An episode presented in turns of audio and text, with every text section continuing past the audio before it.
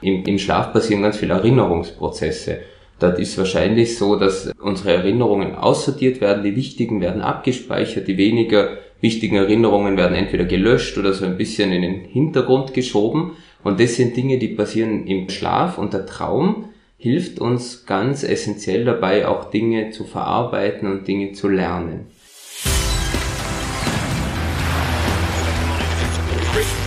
Gut zu wissen, der Erklärpodcast der Tiroler Tageszeitung.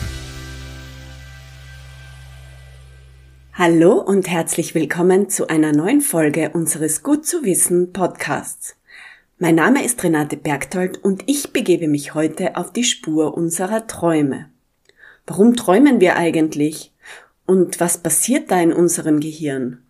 Mein heutiger Gast, der klinische und Gesundheitspsychologe Dr. David Riedel von der Medizin-Uni Innsbruck, erklärt mir, warum Träumen so wichtig ist, was man tun kann, um sich seine Träume besser zu merken und warum man vor seinen Albträumen keine Angst haben muss. Bevor wir aber in das Gespräch starten, gibt es erst einmal fünf Fakten, die gut zu wissen sind. Der Mensch träumt circa 43.800 Stunden in seinem Leben. Bei gesundem Schlaf geht die Forschung von drei bis vier Träumen pro Nacht aus. Statistisch gesehen hat ein Mensch, der 75 Jahre alt ist, bei gesundem Schlaf circa 100.000 Träume gehabt. Bereits Föten träumen im Mutterleib. Neugeborene und Säuglinge träumen rund 50 Prozent ihres Schlafes und befinden sich fast ausschließlich während des Schlafens in der REM-Phase. In dieser Phase werden nämlich Wachstumshormone ausgeschüttet, was wiederum essentiell für die Entwicklung des Gehirns und den Wachstumsprozess ist. Rund 90 Prozent unserer Träume vergessen wir wieder.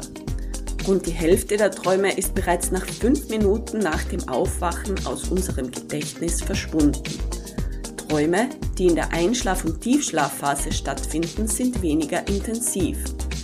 Da die REM-Phase das Schlusslicht des Schlafzyklus bildet, ist es die letzte Phase vor dem Aufwachen. In dieser Phase träumen wir am intensivsten, weshalb wir uns am besten an diese Träume erinnern können. Laut Ergebnissen der Forschung träumen wir nur von Gesichtern, die wir bereits in unserem Leben gesehen haben. Dabei geht man davon aus, dass ca. 48 Prozent der Gesichter Menschen zuzuordnen sind, die der Träumende kennt. Die restlichen 52 Prozent der Gesichter, die im Traum gesehen werden, gehören Menschen, die nur unbewusst wahrgenommen bzw. flüchtig gesehen wurden. Der Körper verfällt während des Träumens in eine Art Starre. Das dürfte eine Art Schutzmechanismus sein. Während also das Gehirn während des Träumens sehr aktiv ist, bewegt sich der Körper kaum. Schlafuntersuchungen haben aber gezeigt, dass die Augen beim Träumen sehr aktiv sind. Das zeigt sich in der REM-Phase, wo sich die Augen sehr schnell hin und her bewegen. Einen schönen guten Morgen. Ich freue mich über das heutige Thema, weil es mega spannend ist. Bei mir ist Dr. David Riedel von der Uniklinik Innsbruck. Und wir sprechen heute über ein Thema, das wahrscheinlich jeder von uns jede Nacht tut, aber wir wissen dementsprechend wenig darüber. Und zwar geht es heute ums Träumen. Herr Dr. Riedel, herzlich willkommen. Danke, dass Sie sich die Zeit nehmen. Wie war denn Ihre Nacht heute? Haben Sie einen schönen Traum gehabt? Meine Nacht heute war sehr gut. Ich muss vielleicht dazu sagen, ich habe einen knapp zwei Jahre alten Sohn und da ist nicht jede Nacht gleich gut, aber in der heutigen Nacht habe ich sehr gut schlafen dürfen. Und weil wir vorher schon gesprochen haben, ich habe natürlich auch geträumt, aber heute kann ich mich nur noch an einen sehr kleinen Teil meines Traums erinnern. Ich habe gerade noch die Erinnerung, dass ich etwas gekocht habe und ich glaube, ich habe Lachs gekocht, aber mehr war dann auch nicht mehr da am Das werden wir wahrscheinlich später nochmal besprechen, warum Träume so flüchtig sind. Bevor wir aber jetzt ins Detail gehen, möchte ich zunächst mal wissen, was sind denn Träume überhaupt? Ja, da gibt's so verschiedene Sichtweisen. Also es geht wirklich von zwei Extremen. Von der einen Seite hat ja Sigmund Freud äh, den Traum als den Königsweg zum Unbewussten bezeichnet und hat mehr oder weniger gesagt, dass der Traum vor allem für uns Psychotherapeuten ein ganz essentielles Arbeitsmittel ist. Auf der anderen Seite gibt es die Vertreter der Hypothese, dass Träume wie Schäume sind, also dass sie einfach nur ein Nebenprodukt vom Schlaf sind, ohne irgendwelche weiteren Bedeutungen, wobei das jetzt eine Sicht ist, der ich jetzt nicht anhängen würde. Also ich denke, Träume haben für uns Menschen eine ganz zentrale Bedeutung. Und wenn man sich das anschaut, dann ist es ja so, wir schlafen ja nicht immer gleich tief. Also man hat ja mit dem Beginn der modernen Schlafforschung entdeckt, dass wir in der Nacht immer mehrere so Schlafphasen durchlaufen. Jeder weiß, wir haben leichteren Schlaf und tieferen Schlaf, wo wir schlechter geweckt werden können. Und dazwischen gibt's aber immer wieder diese REM-Phasen, die Rapid Eye Movement Phasen. Da hat man irgendwann beobachtet, dass wiederholte Male etwa alle 90 Minuten in der Nacht fangen unsere Augen für ein paar Minuten an, sich ganz schnell hin und her zu bewegen. Und das ist die Phase, in der der Großteil unserer Träume produziert wird. Träumt man nur in der REM-Phase oder weiß man von anderen Phasen auch, in denen man träumt? Also anfangs hat man gedacht, man träumt nur in der REM-Phase. Mittlerweile wissen wir, dass es auch zu Träumen in anderen Phasen kommt des Schlafs, wobei diese Träume, wenn wir so Träume haben, die wie in einem Film sind, mit schönen Bildern oder einer kontingenten äh, Geschichte, dann ist es so, dass die in der REM-Phase sind. Die, die Träume, die in anderen Phasen auftauchen, sind viel bizarrer, viel schlechter für uns nachvollziehbarer was passiert eigentlich im Gehirn, wenn wir träumen? Ja, genau, das ist auch so ein wichtiger Punkt.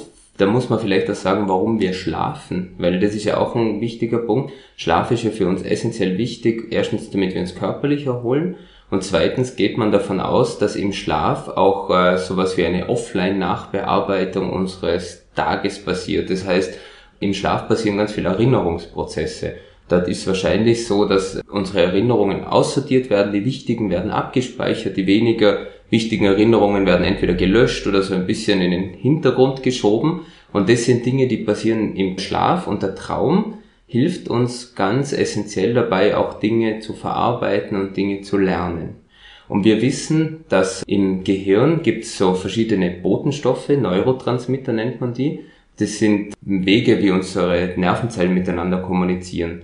Und da gibt's Botenstoffe, die für Erinnerungsvorgänge verantwortlich sind, vor allem das Noradrenalin und das Acetylcholin. Das sind zwei Botenstoffe. Und wir wissen, wenn wir schlafen, dann nehmen diese beiden Botenstoffe ganz deutlich ab, was hier Sinn macht, weil wir im Schlaf keine neuen Inhalte mehr kriegen. Und das heißt, da müssen wir uns an nichts erinnern. Und jetzt wissen wir aber auch, dass während der REM-Phase einer der beiden Botenstoffe wieder ganz deutlich zunimmt. Das ist die Hypothese, dass wir deswegen auch uns an Dinge im Traum erinnern, die am Tag passiert sind. Der andere Botenstoff bleibt aber niedrig und das ist wahrscheinlich der Grund, warum wir uns so schlecht dran erinnern können. Das ist so das, was auf biochemischer Ebene passiert. Okay, aber wenn es um Erinnerungen oder die Verarbeitung von Erinnerungen geht, also ich für mich persönlich, wenn ich mich an Träume erinnere, dann sind, haben die meistens gar nichts mit meinem Erlebten zu tun. Das sind ganz wirre Sachen oft wie, wie kann man sich das erklären? Naja, da kommt dieser zweite Teil dazu, dass, dass es ja nicht nur ein mechanisches Abarbeiten von Bildern ist, sondern es ist ja so, dass wir am Tag pro Sekunde etwa 11 Millionen Informationseinheiten in unser Nervensystem bekommen, durch alle unsere Sinne sehen, hören, riechen, schmecken und das können wir nicht im Ansatz verarbeiten. Also wir sind in der Lage, etwa 40 Einheiten pro Sekunde zu verarbeiten und 11 Millionen nehmen wir wahr. Das heißt, der größte Teil von dem, was wir wahrnehmen, wird rausgefiltert. Und das passiert auf einer nicht bewussten Ebene. Das würde unser Hirn komplett überfordern. Was bedeutet, dass hier unbewusste Prozesse im Gang sind und für uns ist es wichtig, dass wir vor allem Dinge, die mit starken Emotionen besetzt sind oder die evolutionär irgendeine Bedeutung für uns haben, in unser Bewusstsein kommen. Das bedeutet, dass bei diesen Filterungsprozessen sind schon unsere Emotionen und unser Unbewusstes, würde man sagen, hat da eine ganz wichtige Rolle. Und es ist es so, dass viel von dem, was wir eben sensorisch wahrnehmen, wird gefiltert, aber wir haben auch diese tolle Eigenschaft, dass wir zwar in einer Welt leben, wo wir uns ständig in Konflikten befinden zwischen anderen Leuten, aber auch Konflikten mit uns selber, wenn wir unterschiedliche Dinge wollen. Und das würde uns auch total überfordern, wenn wir das den ganzen Tag bewusst wahrnehmen würden. Das wird verdrängt. Und im Traum ist es so, dass diese verdrängten Dinge oft einmal in irgendeiner Form dann wieder an die Oberfläche kommen. Und es ist es so, dass unser Unbewusstes eine relativ geschickte Strategie gefunden hat, um unaushaltbare Dinge uns dann doch irgendwie vor Augen zu führen, die werden meistens in irgendeiner Form so ein bisschen versteckt. Also das ist ja spannend, wenn wir träumen, dann träumen wir ja oft von realistischen Dingen, Interaktionen mit Personen oder Handlungen und meistens sind irgendwie so kleine Teile drinnen, die dort gar nicht richtig reinpassen. Da steht dann plötzlich eine Holzleiter im Badezimmer oder eine Person geht zu einer Tür raus und fällt irgendwo runter oder man ist an einem Ort, wo man eigentlich gar nicht hingehört. Man ist in einem Raum, der so ausschaut wie ein Zimmer, das man kennt, zum Beispiel das Büro, aber plötzlich fühlt es sich ganz anders an und da merkt man, da vermischen sich dann verschiedene Themen und dort wird für uns Psychotherapeuten dann interessant. Das merkt man aber im Traum meistens nicht. Wir werden später noch über das luzide Träumen reden, wo das vielleicht doch der Fall ist, aber tatsächlich im Traum selber merkt man ja nicht meistens, dass man träumt. Es gibt ganz selten. Es gibt manchmal so Träume, wo man im Traum den Traum als solchen bemerkt. Und das sind, glaube ich, also das habe ich selber auch schon mal erlebt, dass ich im Traum bemerkt hat, dass ich träume und im Traum über meinen Traum nachgedacht habe. Das äh, ist ein bisschen was Eigenes. Wie das jetzt genau passiert, kann ich auch nicht sagen. Aber in der Regel ist es so, dass wir das ja wie eine reale, ein reales Erlebnis wahrnehmen. Auch mit allen dazugehörenden Gefühlen. Das wäre dann gleich meine nächste Frage. Wie aktiv ist das Gehirn, die Gehirnareale während des Träumens? Ja, das ist auch ganz spannend, weil wir beobachten konnten, dass bestimmte Hirnbereiche sehr aktiv sind während dem Traum. Also zum Beispiel der Teil in unserer Hirnrinde, der für das Sehen vor allem zuständig ist, der ist beim aktiven Träumen in den REM-Phasen fast so aktiv wie untertags. Andere Teile, also die Geräuschempfindungen noch ein bisschen, aber zum Beispiel Schmerzwahrnehmung ist eigentlich fast überhaupt nicht, der Tastsinn fast überhaupt nicht aktiviert. Es ist primär das Sehen, was damit zu tun hat, dass wir vor allem in Bildern träumen und Bilder verarbeiten. Das Sprechen vielleicht. Genau, ja, wobei das Sprachzentrum auch recht inaktiv ist, weil es da, glaube ich, um das aktive Sprechen geht und das, was wir ja quasi im Traum wahrnehmen würden, wäre wiederum das Hören. Wobei wir auch dort natürlich keine sensorischen Informationen von außen kriegen, sondern das alles von innen produziert ist. Das wäre vielleicht die Erklärung, warum das der Hörsinn auch nicht so aktiv ist. Ich habe ja vorhin äh, etwas großspurig gesagt, jeder von uns tut es. Ist es tatsächlich so, dass jeder von uns jede Nacht träumt oder gibt es auch Phasen, wo man sagt, da träumt man nicht? Das ist ein bisschen schwierig festzustellen, weil wir ja die in den meisten Nächten uns nicht an unsere Träume erinnern. Und wir können zwar Hirnaktivitäten beobachten, aber wir können aus denen jetzt nicht hundertprozentig schließen, ob jemand einen erinnerbaren Traum hat oder nicht. Wie man das versucht hat herauszufinden, ist, dass man Leute in Schlaflabore gelegt hat und einfach in der Nacht immer wieder aufgeweckt hat und sie dann ihre Träume berichten hat lassen. Und da hat sich schon gezeigt, dass wir eigentlich in den REM-Phasen so gut wie immer träumen. Also ich würde sagen, 99,9% der Menschen träumen wahrscheinlich jede Nacht und trotzdem können wir uns nicht an alle Träume erinnern. Das ist das perfekte Stichwort. Womit hängt denn das überhaupt zusammen, dass man sich an seine Träume erinnert? Weiß man das? Ja, also zum einen ist sicherlich so, dass wir uns besser an Träume erinnern können, in denen sehr, sehr starke Emotionen vorkommen. Sei es entweder sehr schöne Träume oder auch sehr ängstigende Träume oder Träume, wo vielleicht auch Verstorbene auftauchen, die uns sehr traurig machen können. Also wenn große Emotionen im Raum sind, dann hat es für uns evolutionär gesehen eine wichtige Bedeutung und das ist bleibt etwas intensiver in unserem Bewusstsein haften. Das könnte auch ein Grund sein, warum viele Leute ähm, von Albträumen berichten. Also die klassischen Träume wegrennen, verfolgt werden, stürzen oder auch so Dinge wie den Zug oder das Flugzeug verpassen. Das sind so Träume, die man sich gut erinnert. Wobei, wenn man Menschen im Schlaflabor aufweckt, dann haben wir bemerkt, dass wir eigentlich viel langweiligere Träume auch haben. Nur an die erinnern wir uns meistens am nächsten Tag dann immer. Kann man das irgendwie lernen, sich seine Träume zu merken? Ja, also definitiv, das kann ich auch aus eigener Erfahrung sagen. Ich bin ja nicht nur als Psychologe tätig, sondern ich mache gleichzeitig auch noch die Ausbildung zum Psychoanalytiker. Und da ist ein großer Teil, dass man selber in, in Psychoanalyse geht und gerade äh, auch bei meinem Analytiker und bei vielen anderen ist das Träumen sehr wichtig.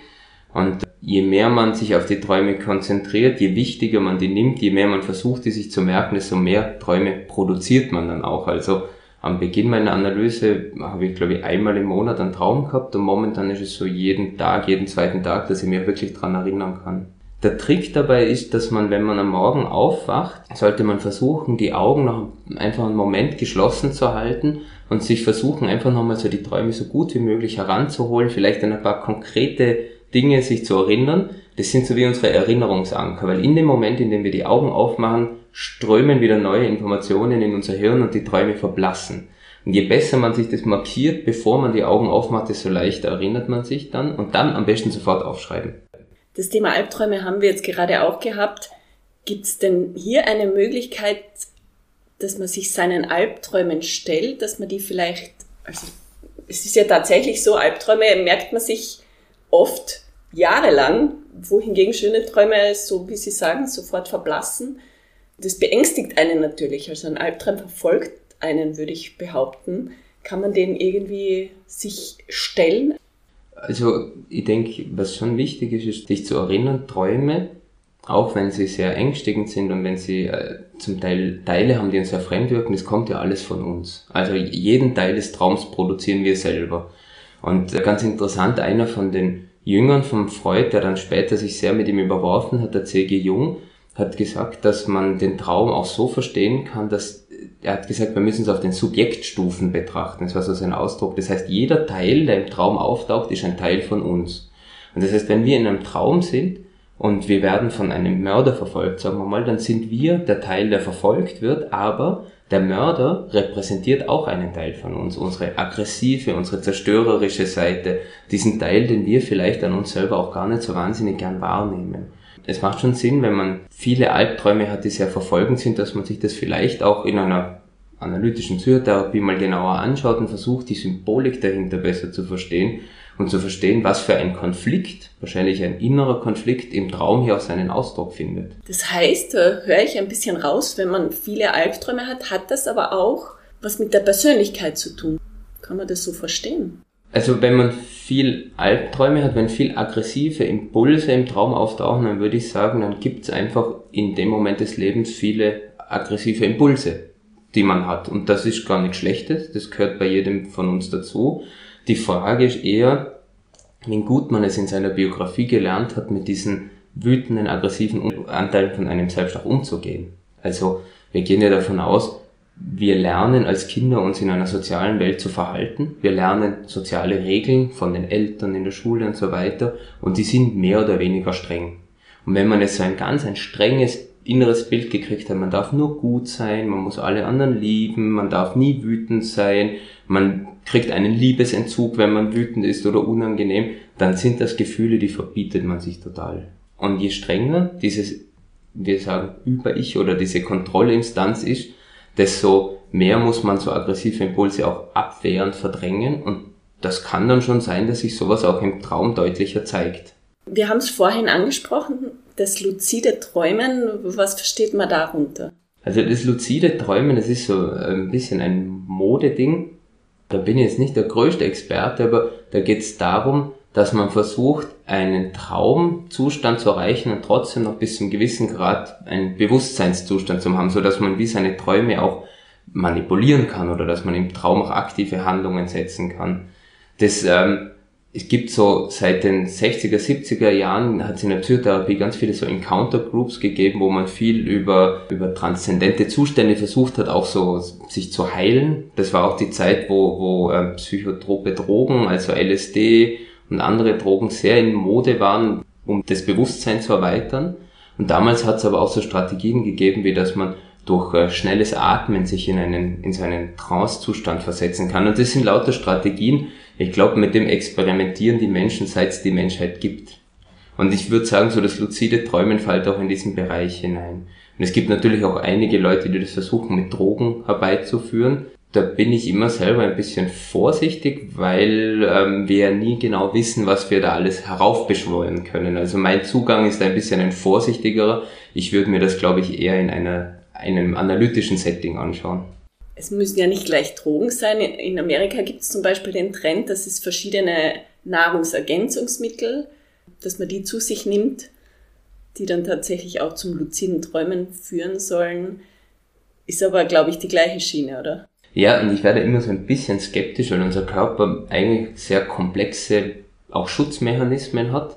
Also das luzide Träumen ist ja man könnte jetzt sagen, Tagträume fallen so in diese Richtung, aber eigentlich ist das luzide Träumen etwas, was ein sehr künstlicher Zustand ist. Und das ist etwas, was uns nicht automatisch passiert. Und dadurch glaube ich, dass der Körper auch relativ viel Sicherheitsmechanismen hat, um, um sowas zu verhindern. Und ich wäre jetzt so ein bisschen vorsichtig, ob diese Nahrungsmittel wirklich den gewünschten Effekt haben oder ob es da nicht auch bis zum gewissen Grad um Geldmacherei geht. Wobei ich dort auch sagen muss, wir wissen es schlicht und ergreifend nicht und solange das jetzt nichts ist, wo man sagt, das könnte gesundheitsbedenklich sein, warum nicht mal ausprobieren? Also da darf man sich auch ein bisschen mutig sein.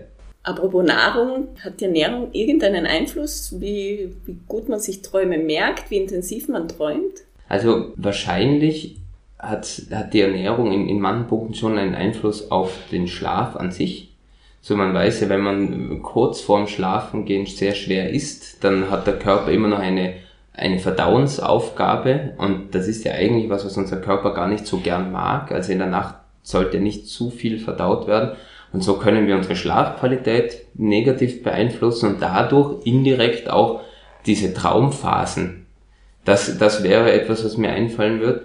Ansonsten wahrscheinlich alles, was uns in einen entspannten, ruhigen Zustand versetzt, ist gut. Also es gibt ja immer so diese, diese Hausmitteltipps, dass man am Abend einen Tee trinken soll oder eben so entspannende Rituale machen kann. Ich denke, das könnte schon was sein, dass das Schlafen an sich unterstützt und dadurch sicher auch unsere Traumtätigkeit. Es gibt ja auch so Nahrungsergänzungsmittel wie Tryptopan oder Hanföl, mhm. das viele Menschen hernehmen, um tiefer zu schlafen. Die berichten aber dann auch davon, dass sie wirrer träumen zum einen, aber auch viel lebhafter träumen. Mhm. Ist es, weil sie dann so tief im Schlaf drinnen sind? Also da muss man unterscheiden, glaube ich, die meisten, also was im momentan sehr in Mode ist, ist dieses CBD. Und das ist ja quasi ein Teil, der aus Cannabinoiden extrahiert werden kann, wobei das muss man ganz klar sagen, das ist nicht halluzinogen. Das heißt, damit führt man anders als beim THC jetzt keine halluzinogenen Zustände herbei, das führt eher dazu, dass der Körper auf vielen Ebenen entspannt und zur Ruhe kommt. Und ich kann mir schon vorstellen, dass man da vielleicht ein bisschen schneller in Entspannungszustände kommt und vielleicht auch schneller in die REM-Phasen kommt. Aber wenn diese Menschen beschreiben, dass sie eher wirrer träumen, dann wäre meine Hypothese, dass sie mehr Träume in den Nicht-REM-Phasen wahrnehmen. Das muss ich jetzt sagen, es wäre interessant, das mal strukturiert zu untersuchen macht immer Sinn, zu versuchen, von so Einzelfallberichten, das auch in einer größeren Menge sich anzuschauen und zu schauen, ob sich da diese Ergebnisse wirklich dort finden. Wie ist das eigentlich, wenn man zum Beispiel jetzt in einem künstlichen Tiefschlaf oder in einem Wachkoma liegt, träumt man da auch? Weiß man das? Das kann ich jetzt nicht mit Sicherheit sagen. Wahrscheinlich können das auch die Betroffenen nur bedingt gut sagen, weil da ja unser Teil des Gehirns, der die Erinnerungen verarbeitet, auch gedämpft ist. Also unser Hirn ist dort ja in der Regel nicht voll funktionsfähig und die meisten können dann schon irgendwelche so sphärischen Erinnerungen berichten, dass sie wie Gefühle haben, vielleicht sogar auch das Gefühl haben, dass jemand da war oder Stimmen, aber da hat man nicht so diese konkreten Erinnerungen, dass man sagen kann, es ist das, das und das passiert. Also das, was wir als das deklarative Gedächtnis benennen würden, das, wo wir quasi unsere Sachinhalte abspeichern, das ist in dem Fall eher außer Gefecht gesetzt. Deswegen würde ich das wahrscheinlich nicht als Träumen in dem Sinn bezeichnen. Apropos Sachebene, also bei mir zumindest ist es so, ich weiß nicht, ob es generell so ist, aber in Träumen tue ich selten, tue zwar oft wirre Dinge, aber selten langweilige Dinge, also Standarddinge, die man macht, putzen, Computerarbeit. Ist das, weil gewisse Gehirnareale da nicht aktiv sind oder wie lässt sich das erklären? Wahrscheinlich träumen sie sogar manchmal von solchen Dingen und sie erinnern sich aber einfach nicht dran. Also wenn man sich so eine typische Nacht anschaut, dann haben wir ja gesagt, es gibt diese verschiedenen Schlafphasen und die REM-Phasen sind etwa alle 90 Minuten. Das heißt, sie haben sicher so fünf bis sechs REM-Phasen in der Nacht, vier bis fünf. Und eigentlich träumen wir wahrscheinlich in jeder dieser REM-Phasen. Und das, was wir uns am nächsten Tag erinnern, sind einfach die Träume, die am spannendsten sind oder die uns am meisten bewegen. Und es kann gut sein, dass sie dazwischen auch mal vom Abwaschen träumen, nur das wird dann schlicht und ergreifend von spannenderen Dingen überlagert. In den letzten zwei Jahren ist ja wirklich viel passiert. Die Menschen haben viel zu verarbeiten gehabt. Glauben Sie, dass das eine Auswirkung gehabt hat auf das kollektive Träumen? Also was ich beobachten kann, ist, dass das Thema Träume viel, viel stärker rezipiert wird. Also wir hatten ja vor kurzem von der Med-Uni die Woche des Gehirns, wo ich einen Vortrag halten habe dürfen. Und äh, ich habe in der Vorbereitung damals ähm, einfach auch so ein bisschen durch die Fachzeitschriften geschaut und habe da bemerkt, dass so im letzten halben Jahr, im letzten Jahr äh, wirklich sehr viel mehr Beiträge zum Thema Träumen gekommen sind und irgendwann war mein Eindruck, dass vielleicht momentan so viel schlimme Dinge einfach in der Welt passieren, dass wir uns vielleicht einfach auch so ein bisschen in eine Traumwelt sehnen oder vielleicht auch, dass wir viel mehr verstehen wollen, wie so schlimme Dinge zustande kommen, mehr verstehen wollen, was denn so unser Unbewusstes vielleicht auch manchmal mitproduziert. Und das hilft uns, das, diese Dinge auch besser zu verarbeiten. Es sind ja viele Dinge passiert, die wir so nicht kennen. Also ein Virus, ein Krieg, Dinge, die nicht aus unserem alltäglichen Leben sind. Mhm. Hilft uns das Träumen, sowas besser zu verarbeiten? Ja, unser, das Träumen zeigt uns auf jeden Fall, dass wir das mehr verarbeiten. Weil unsere Verarbeitung primär ist ja die Abwehr und die Verdrängung von ängstigenden Impulsen und das kostet uns aber Energie. Also wenn man viel verdrängen muss, dann ist das sehr anstrengend und in den Träumen kommt dieses Verdrängte dann einfach auch wieder ein bisschen mehr zum Vorschein und das kann uns schon eine gewisse Erleichterung bringen. Also ich würde sagen, indirekt helfen die Träume uns da sicher, ja. Herr Dr. Riedl, vielen Dank für Ihre Expertise. Sehr gerne. Es war sehr spannend. Vielleicht lernen wir in Zukunft unsere Träume uns besser zu merken. Ja, also ich wünsche viel Spaß beim Träumen und kann nur sagen, Träume sind eine sehr schöne Sache. Ich will, ich will gerne alle Hörer und Hörerinnen motivieren, sich mehr mit ihren Träumen auseinanderzusetzen und viel Spaß beim Erforschen. Das war Gut zu wissen, der Erklärpodcast der Tiroler Tageszeitung.